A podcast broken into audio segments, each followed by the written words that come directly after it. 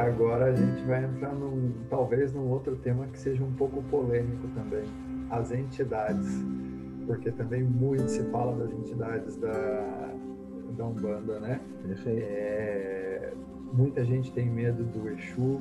Edu, existem entidades malvadas? Existem entidades ruins?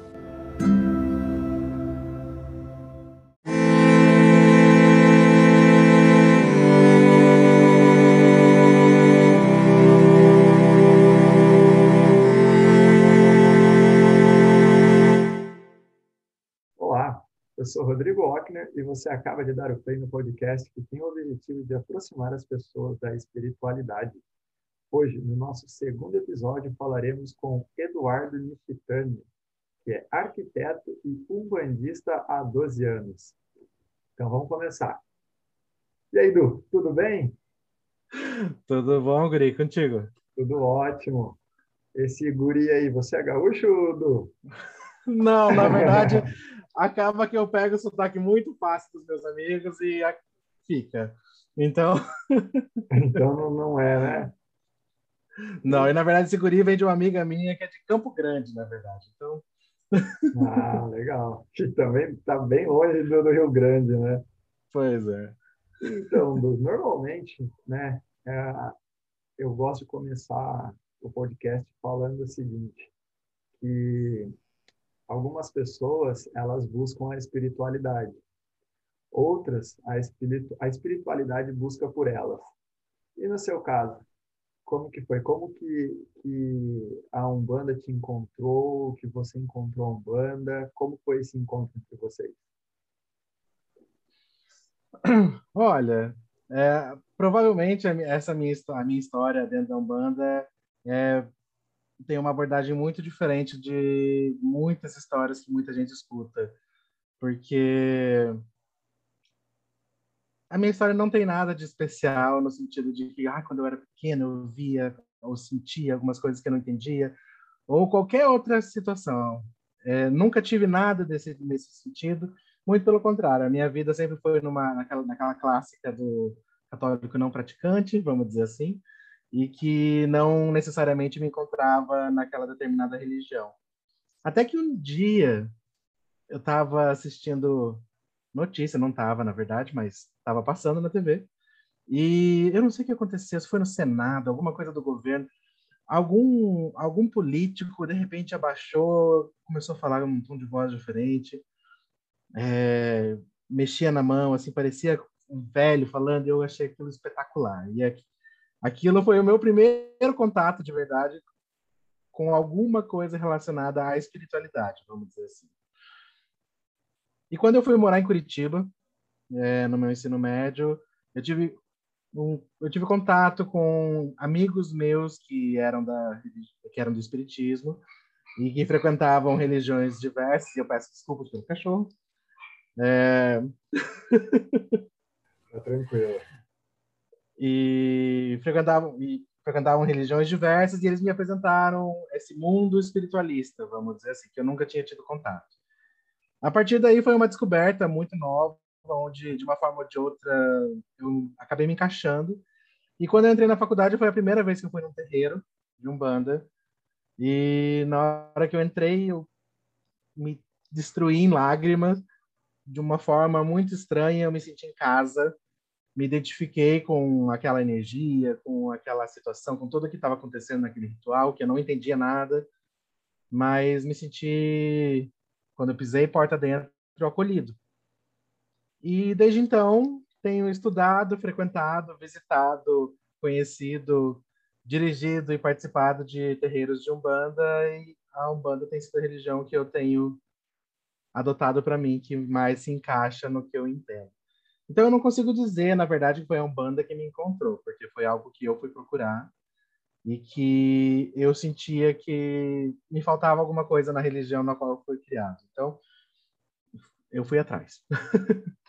ah, legal.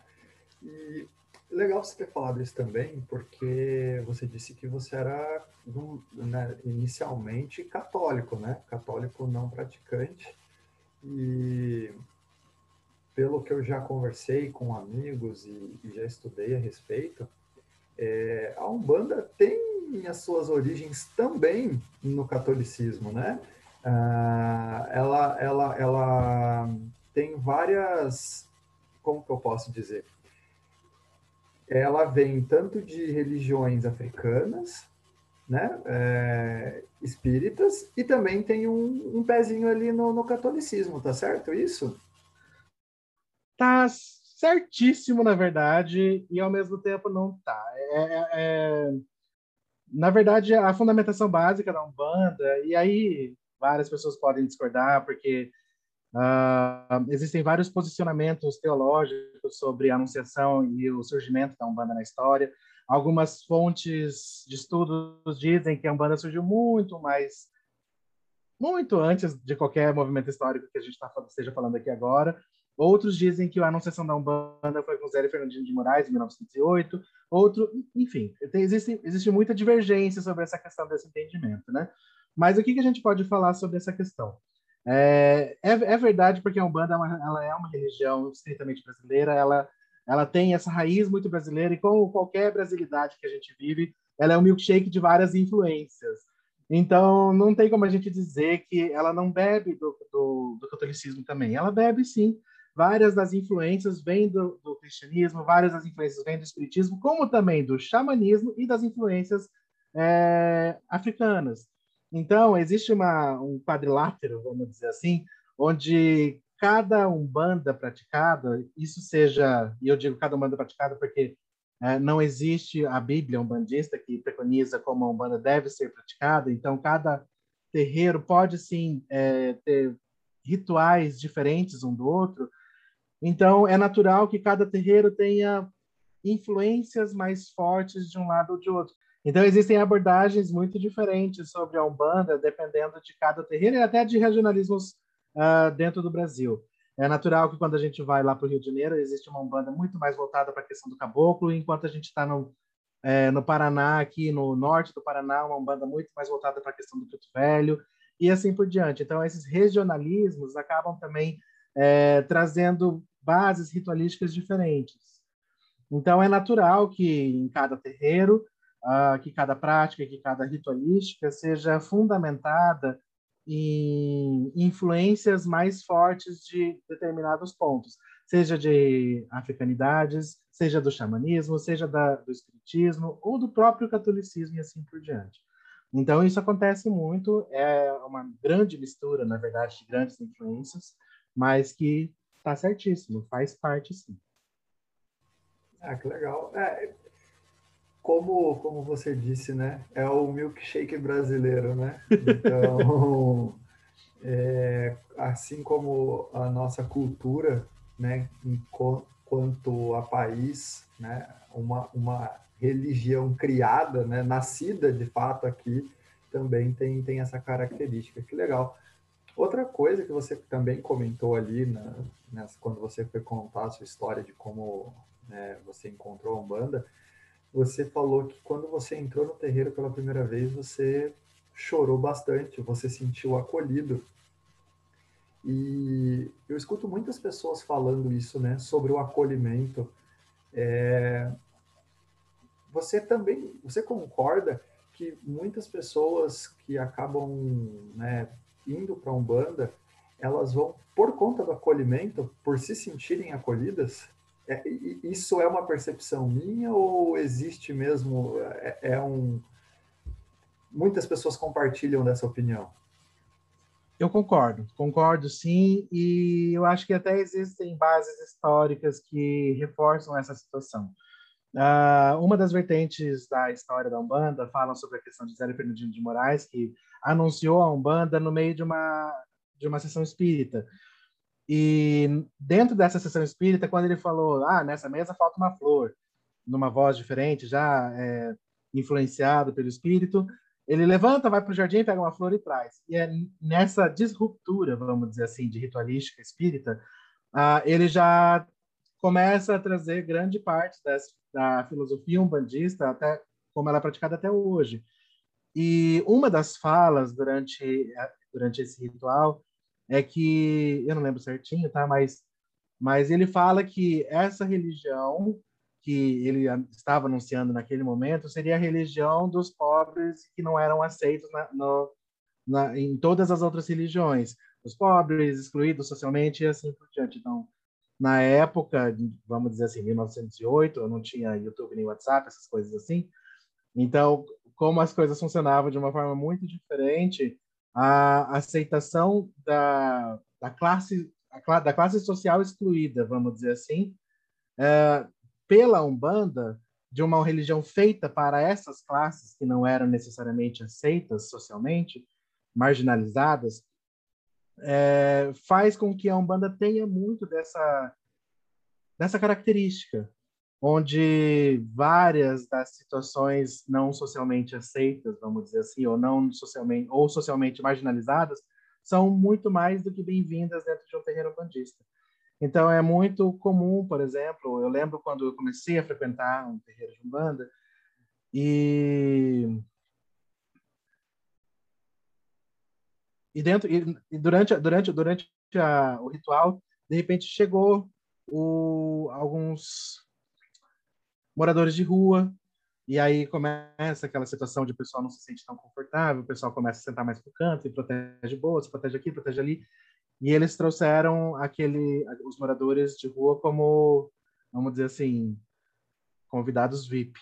E eu achei aquilo espetacular. Eu achei muito legal o cuidado e o carinho que eles deram para aquela para aquelas pessoas. Então isso eu achei bonito.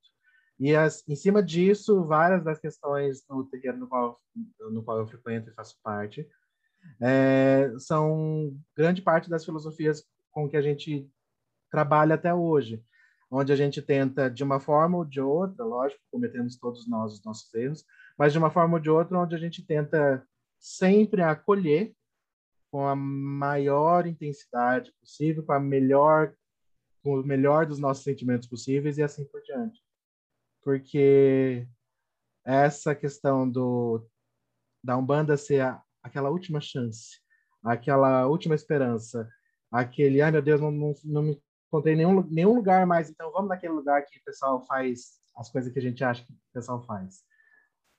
Então vamos lá, vamos tentar. E é isso aí. Então é, é, eu concordo plenamente, porque eu acho que isso faz grande parte do que a nossa religião, do que a Umbanda tenta pregar até hoje, que a Umbanda é de todos.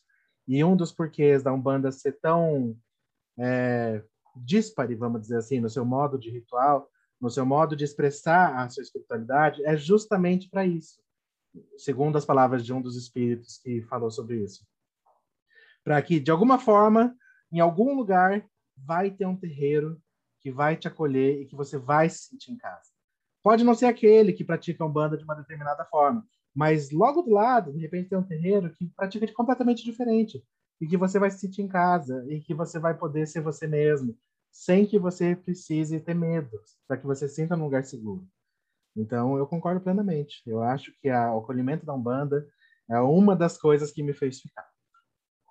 Legal, que relato gostoso, porque é, afinal, né, nós como seres aqui encarnados e terrenos, é, viemos para nos desenvolver e aprender, né? E às vezes o que falta é uma chance, é um acolhimento. Perfeito. E muito legal, muito legal que, que vocês abracem a todos assim dessa forma.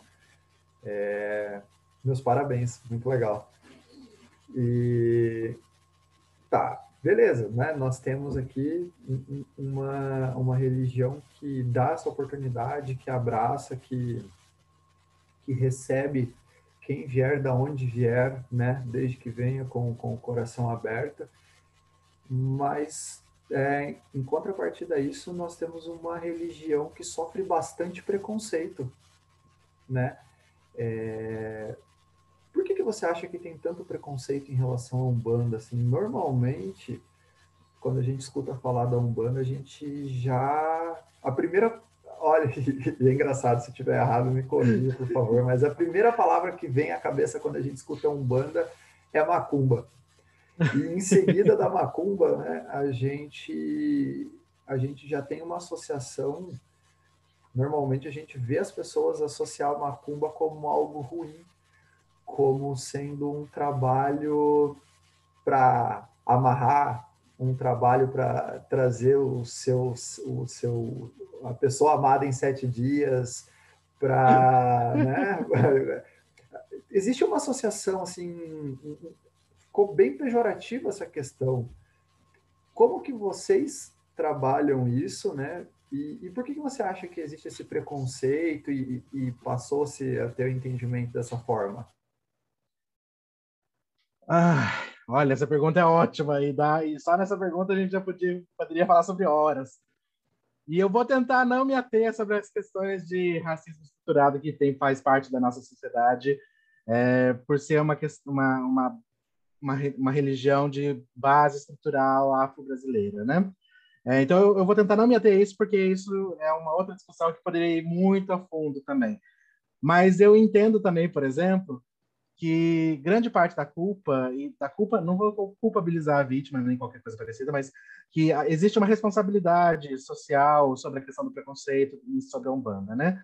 É, você, por exemplo, a macumba, você, que você citou. Macumba, macumba, é, chuta que é macumba, não sei o que, ah, fez macumba, não sei o que. Gente, a coisa mais clássica.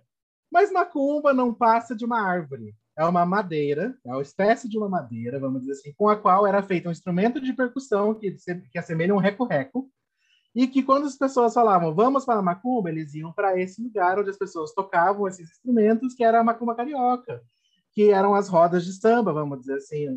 Eles iam para essa roda de música afro-brasileira, de descendência africana, onde as pessoas tinham essa espécie de roda de samba e elas iam é, curtir, elas iam expressar a espiritualidade delas, elas iam festar, elas iam, enfim, nada necessariamente voltada para uma questão de trabalhos espirituais, muito mais uma questão musical do que qualquer outra coisa.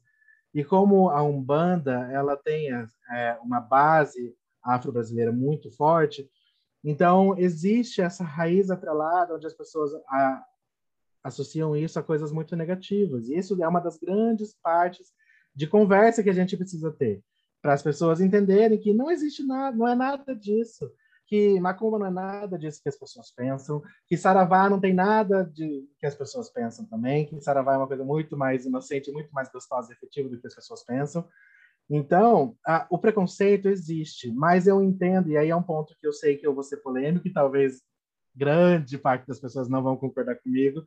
É, eu sempre gosto de pensar, e eu, eu aprendi, eu fui educado dessa forma, inclusive pela própria espiritualidade, a reconhecer, antes de tudo, a minha responsabilidade sobre aquilo que me incomoda.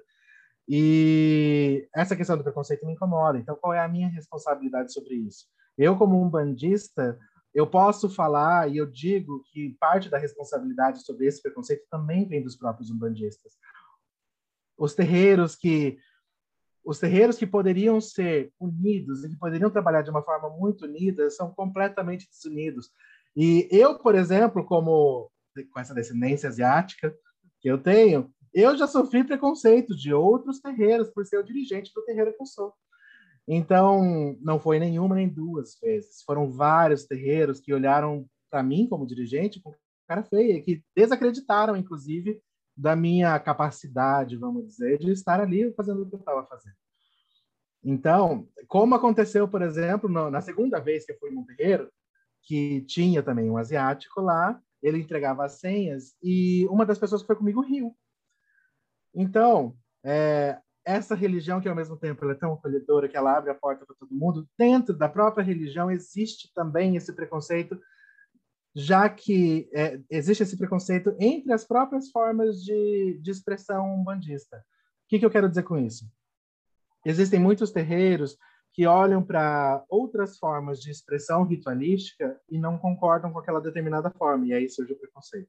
E aí surge já uma, uma forma de atrito, surge uma forma de desunião, quando, na verdade, na minha opinião e no meu entendimento, o que deveria existir era justamente o movimento contrário Vamos conversar sobre a nossa diferença.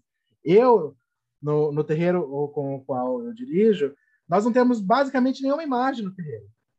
Nós, não, nós escolhemos não ter imagens de preto velho, de orixás, de entidades e assim por diante. Foi uma escolha nossa. A nossa representação vem através de luzes coloridas. E isso já foi questionado, e as pessoas já questionaram isso e já desenharam isso também. Então, aí eu pergunto, poxa vida, vamos conversar sobre isso? Vamos conversar sobre essas diferentes expressões? Vamos conversar sobre o fato de você achar que é mais interessante você ter todas as imagens que você quiser ter, e eu não. Porque, para mim, esse é o grande ponto. Se a gente não se unir de uma forma ou de outra, e não estou dizendo porque se unir na igualdade, porque as, as coisas não são iguais, porque os dirigentes não são iguais, os médios não são iguais, e nem devem ser iguais. No Congresso Umbandista que teve em 1930, eles já haviam entendido que a Umbanda não surgiu para ser igual, ela surgiu para atender as grandes diferenças que existem nesse nosso Brasilzão. Então, se não é para ser igual, se nem o precursor, o anunciador da Umbanda falou que ela tinha que ser de uma determinada forma, quem somos nós para dizer que a Umbanda deve ser praticada de forma A, B ou C? Então, eu entendo que o preconceito também existe entre os terreiros. E eu acho que o primeiro papel é nosso. O primeiro papel de falar sobre a Umbanda, de ajudar a quebrar esse preconceito, é nosso, dos umbandistas. Eu acho que os umbandistas têm esse papel e esse dever de tirar essa nuvem negra, vamos dizer assim, que paira sobre a Umbanda e que traz grande parte dessas confusões. Porque as pessoas olham para essas é, as pessoas olham para essas questões e acham que é tudo a mesma coisa, e não é. As pessoas olham para Umbanda e Candomblé e acham que é a mesma coisa, não é.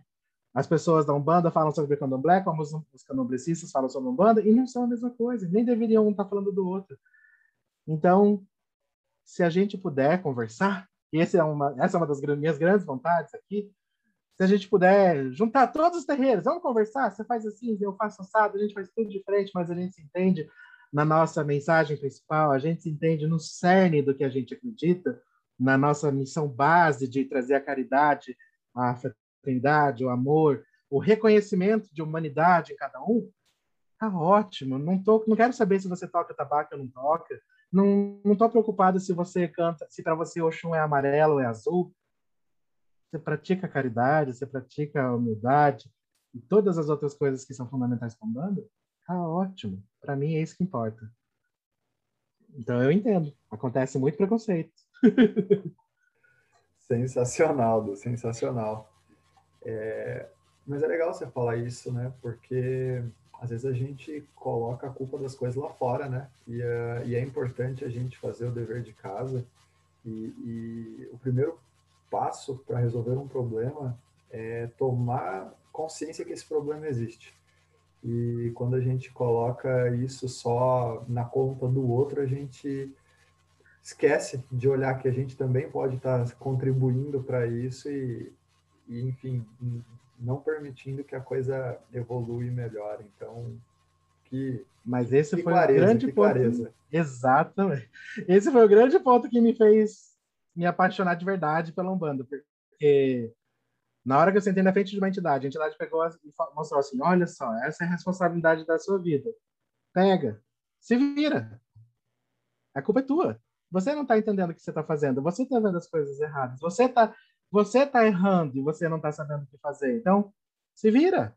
Vamos lá. A espiritualidade está aqui para te ajudar a levantar, mas ela não vai fazer nada por você. Ela não vai trazer milagre. Ela não vai resolver seus problemas. Resolva você. Você é responsável por isso. Ah, na hora que a entidade falou isso, aí me pegou. Aí estava tudo certo. Estava em casa. Agora a gente vai entrar num, talvez num outro tema que seja um pouco polêmico também.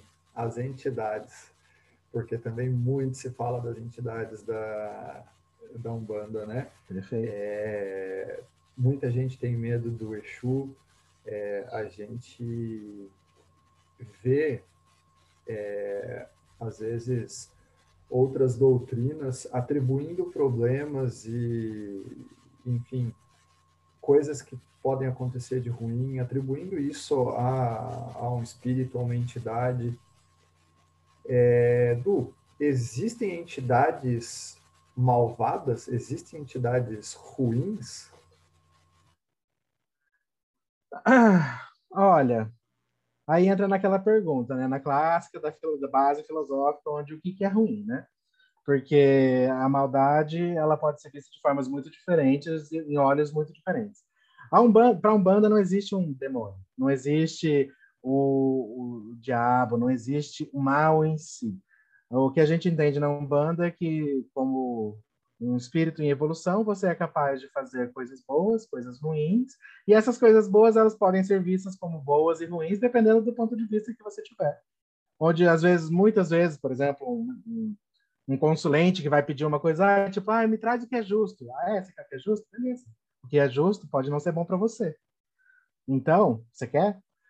Então, essa questão da, da, do, da entidade boa e da entidade ruim é uma coisa bem polêmica de fato, porque a primeira coisa que acontece é, é as pessoas acharem que tudo imposto e que aquele encosto aquele espírito é responsável por tudo o que está acontecendo de ruim na vida delas e terceirizar a culpa é sempre uma posição mais confortável de se assumir.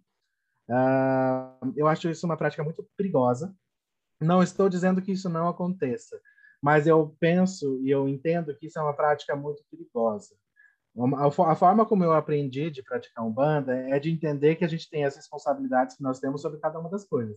Inclusive, ao ponto de que, se a gente atraiu uma determinada energia que não é tão positiva, vamos dizer assim, é, para o nosso convívio, é nossa responsabilidade também. Fomos nós que vibramos naquela determinada vibração e atraímos aquilo, onde semelhante atrai semelhante.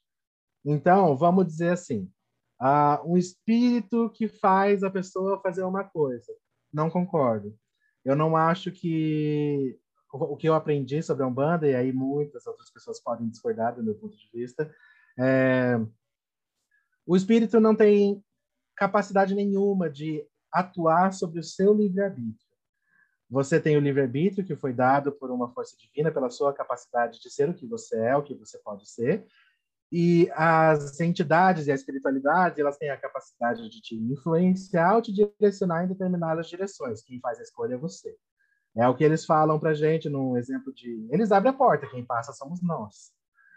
Então, pela base teórica espírita, vamos dizer assim, que muito, como a gente disse, muito da Umbanda bebe do espiritismo, um, se eu sou uma pessoa que tem um determinado vício, é natural que eu vá estar, que eu queira estar próximo de pessoas que compartilham desse mesmo vício. Assim também é com os espíritos que estão encarnados e que dependem dessa energia carnal de um espírito de uma pessoa encarnada, de um vivo, de uma pessoa viva, que de repente pode alimentar aquela pessoa com aquela determinada energia. Então vamos dizer assim, se eu sou um fumante impossível, que eu fumo um monte, é natural que de repente essa energia do tabaco, do vício do, ao fumo, atraia espíritos que têm essa mesma tendência e que podem me influenciar a fumar mais do que eu necessariamente preciso para que eles possam se alimentar daquela determinada energia. Então, ah, mas aquele espírito está fazendo maldade? Olha, é maldade? Será que isso é de fato uma maldade? Ele está te influenciando? Isso é ruim? Isso é desonesto? É, não é desejável. Mas você está causando isso para você, antes de tudo. Então, você está sendo conivente com uma situação, antes de tudo.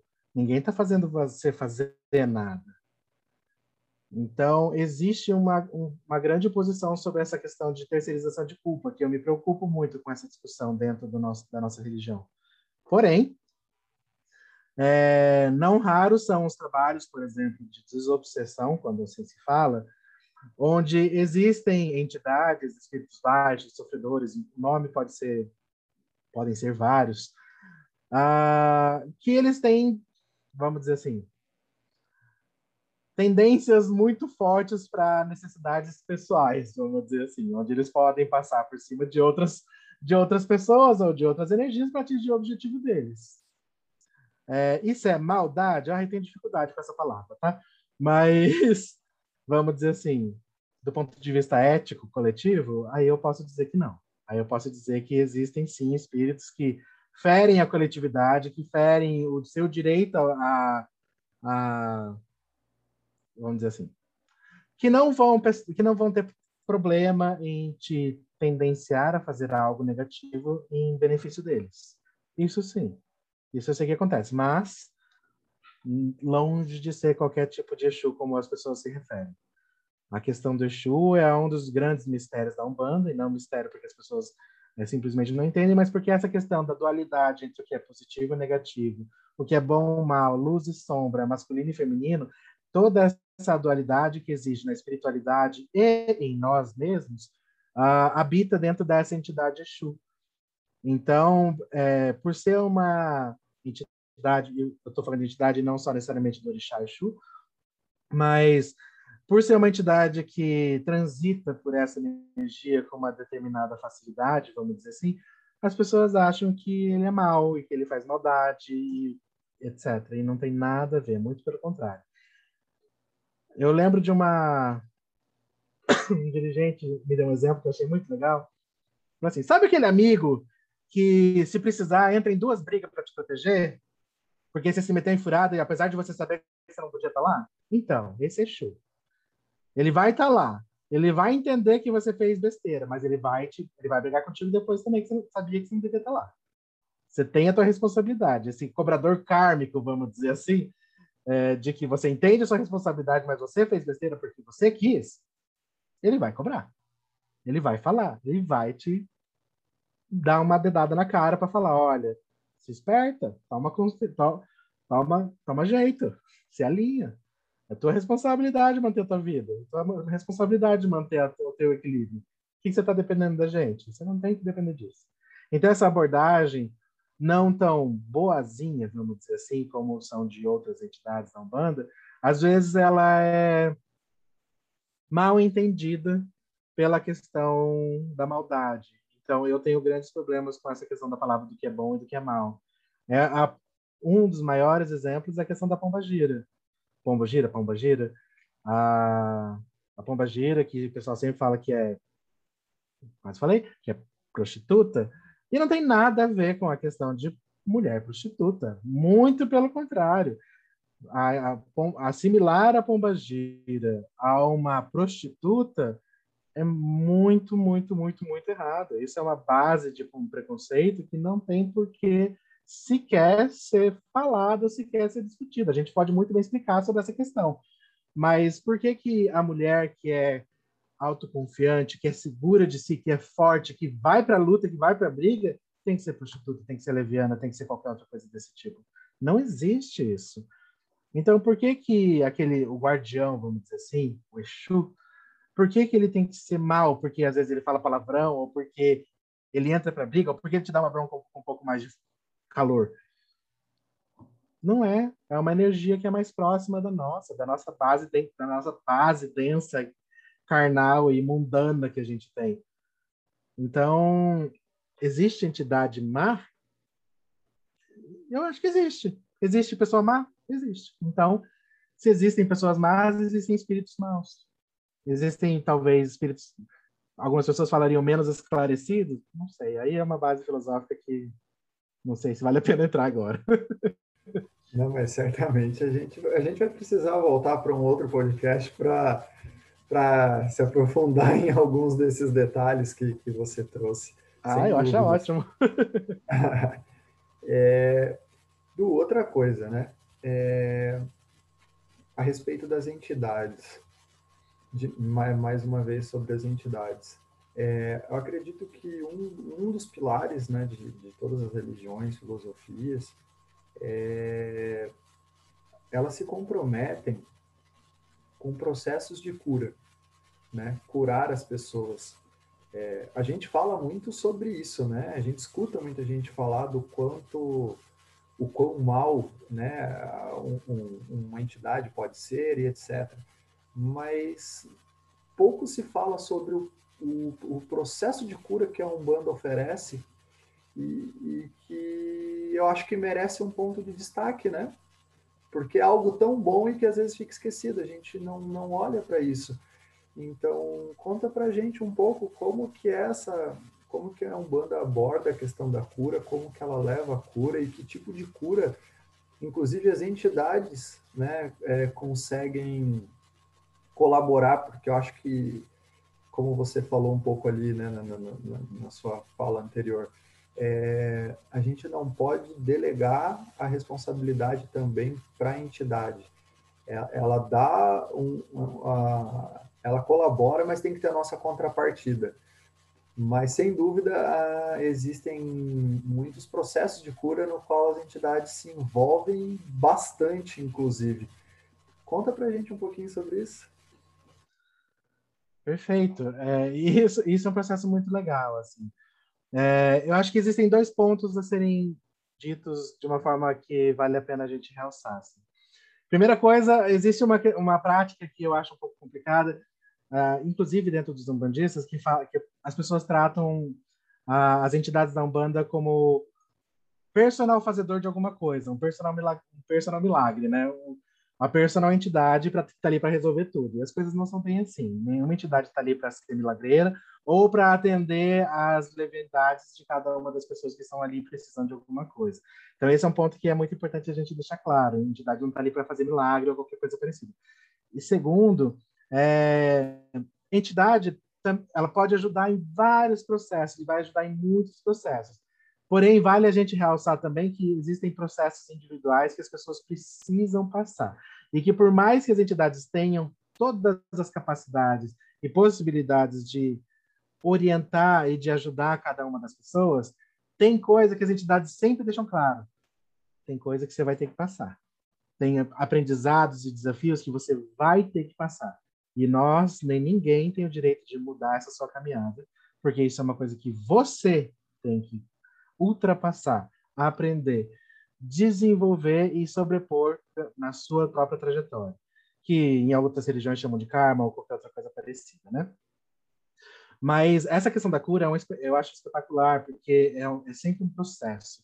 Eu sempre vejo, por exemplo, no terreiro no qual eu trabalho, a, as entidades sempre tra tentando trazer de uma forma muito próxima a questão da, da consciência antes de tudo, né? Eles começam pelo primeiro ponto. Você sabe o que, que você tem? Você sabe qual é o problema? Eu vou falar aqui de cura, não só de cura por, por uma questão de ai, cura física, mas uma cura por, por, como um todo, né? É, e as entidades sempre, sempre são muito claras nesse sentido de, primeira coisa, você sabe o que você tem? sabe qual é o problema que você tem?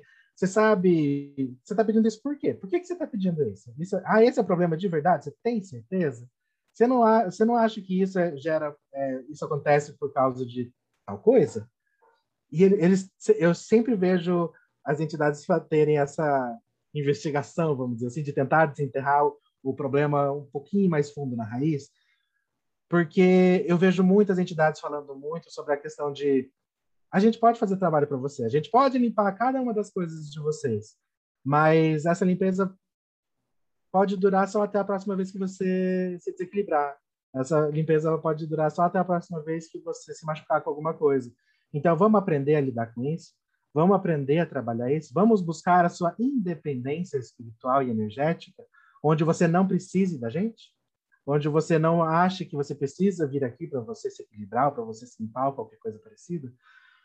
Então, é muito legal esses processos onde as entidades sempre tentam trazer de uma forma mais profunda e consciente esse processo de entendimento de, então tá, então eu tô com essa dificuldade, então eu preciso enfrentar isso antes de tudo. E aí, todas as outras questões que envolvem os problemas individuais de cada um, ou que envolvem cada uma, cada uma das situações que cada pessoa tem, é, trabalhos dos mais diversos possíveis. Isso é muito legal é, perceber assim que cada trabalho, por mais que eles sejam de assuntos diferentes, vamos dizer assim, a, a, o abandono, vamos dizer, a, situações diferentes de abandono já precisam de trabalhos sobre abandono de formas muito diferentes. E as entidades sempre têm essa abordagem completamente individual e voltada para aquela pessoa especificamente para aquela energia, para aquele estado, para aquela necessidade específica. E sempre é uma questão de um processo. Uh, é muito difícil, porque é, muito difícil as pessoas uh, chegarem num terreiro, e, eu, e, a gente entende isso porque a gente vê essa esperança na, na cabeça das pessoas, de vez em quando, que elas chegam no terreiro, ai, eu fui no outro terreiro, num trabalho, eles me resolveram tudo. Aqui também vai ser assim? Não não, não entendo que aconteça dessa forma. é, a gente é ensinado que que bom que você resolveu aquele problema da, de, tão rápido de, e com prontidão, com determinada prontidão. Agora, aqui, talvez possa demorar um pouquinho mais, mas o objetivo das entidades não é que elas resolvam para você e você precise de novo. O objetivo das entidades é que você resolva com toda a ajuda das entidades, com todo o apoio e força da espiritualidade, mas para que você saiba como resolver isso sozinho no futuro. Para que você sequer caia nisso no futuro. Então, uh, esse foi um, um, aprendizado muito legal que eu tive no meu próprio processo pessoal. Quando eu entrei na banda, eu tinha, logicamente, tenho ainda todos os meus problemas, independente de eu ser dirigente ou não, eu continuo tendo os meus problemas. É, e quando eu entrei na banda, eu já tinha uma determinada consciência, mas não com toda a profundidade que eu poderia ter, sobre vários estados emocionais que eu passo. Eu passei por uma depressão terrível e aprendi a sobrepor isso reconhecendo, conhecendo e reconhecendo a humanidade das outras pessoas em mim mesmo. E isso foi um dos grandes pontos que a Umbanda me trouxe. Nesse processo de trabalho, de trabalhar com a energia dos outros para reconhecer a, a quebra, a falha, a dificuldade da energia dos outros na, em mim mesmo. Então, esse processo de cura, para mim, é a, é a grande base umbandista, é a grande base que move o trabalho umbandista, porque essa cura não é só uma questão física, ela é uma questão emocional, ela é uma questão traumática da pessoa, ela é uma questão energética, ela é uma questão de conhecimento, ela é uma questão de vazio interno. Então, cada uma dessas curas trazem processos individuais, trazem processos particulares e que são trabalhados de forma muito personalizada. Eu acho isso muito legal. E sinceramente, isso é uma das coisas que me move também. Nem sei se eu respondi. Que bacana, não, respondeu, respondeu sim. Não, mas é que nem eu te falei, a gente ainda vai ter outras conversas para aprofundar mais em alguns assuntos. mas, Du, estamos nos caminhando aqui, é, estamos é, nos encaminhando para o fim deste, né? E, sempre no finalzinho eu, eu quero poder perguntar né, para os convidados.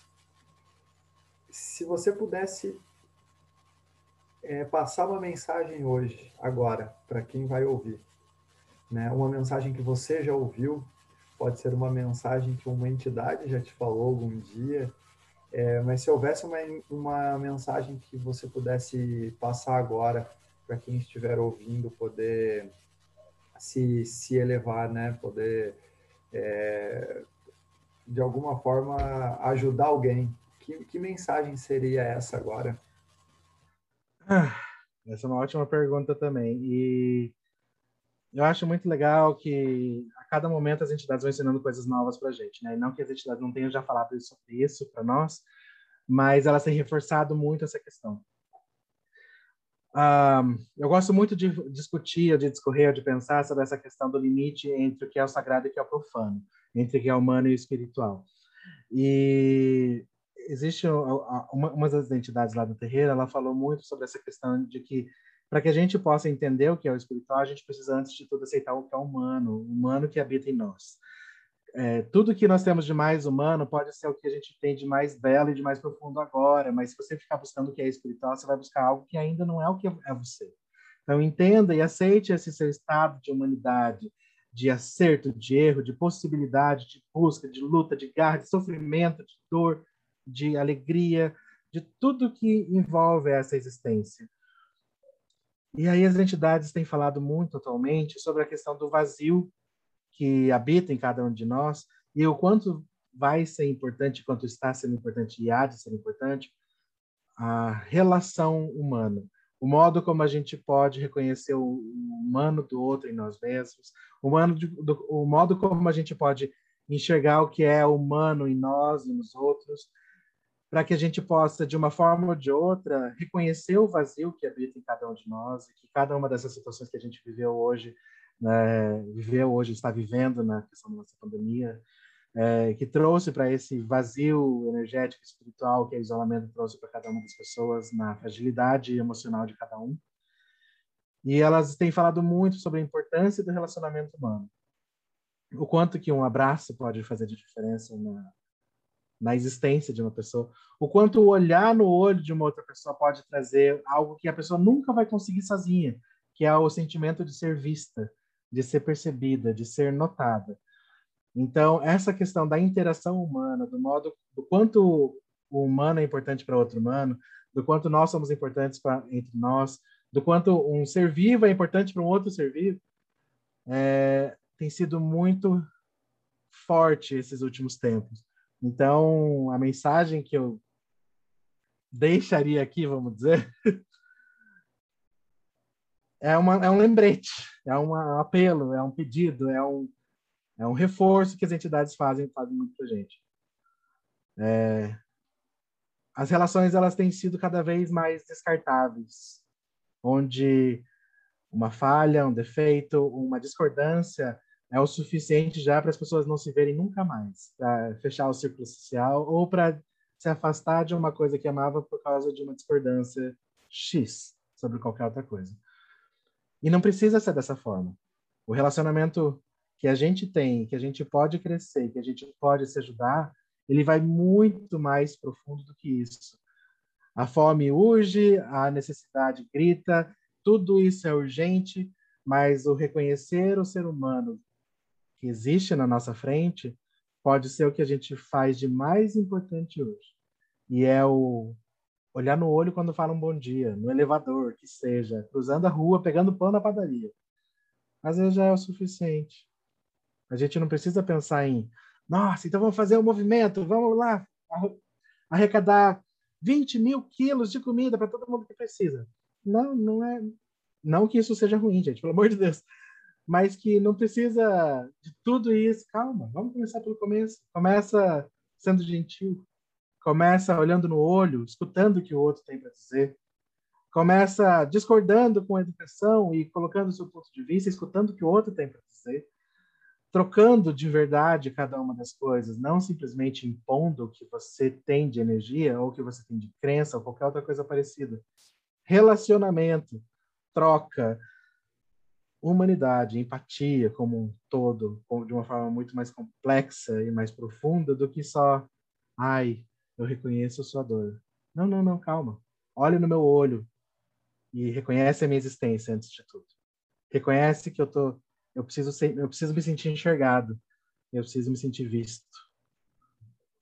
Então, acho que não sei se eu fui claro, mas enfim. Não, foi sim. Uma mensagem muito bonita.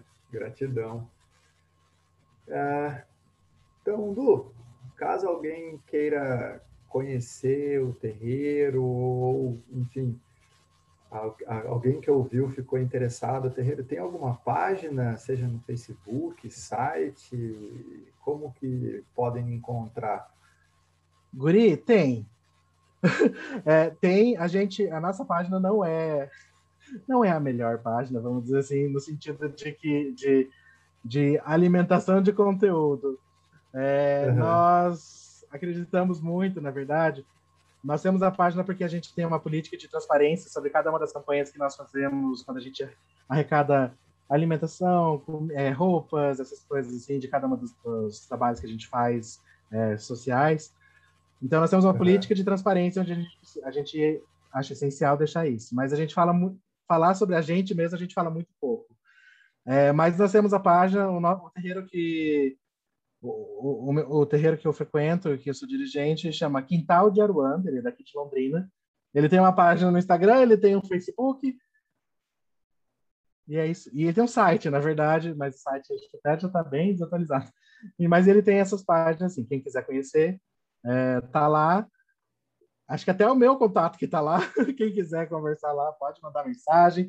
Às vezes eu demoro para responder, mas eu respondo. Então é só entrar em contato, a gente está à disposição. Eu acho que uma boa conversa faz muita coisa sobre muita coisa.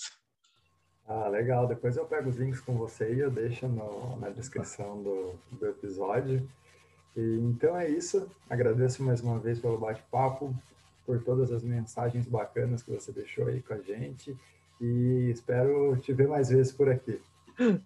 Eu agradeço o convite, para mim é um prazer. Eu acho que se a gente tivesse mais oportunidades de discutir, de conversar sobre cada um desses pontos, de pegar uns pontos polêmicos mesmo e botar aí para a gente discutir, eu acho é ótimo, precisa.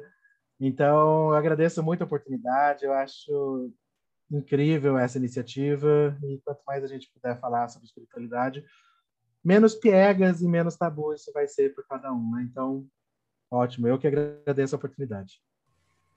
Fechou então, Lu. Então, até a próxima. Até, brigadão, viu? Falou, tchau, tchau. tchau, tchau.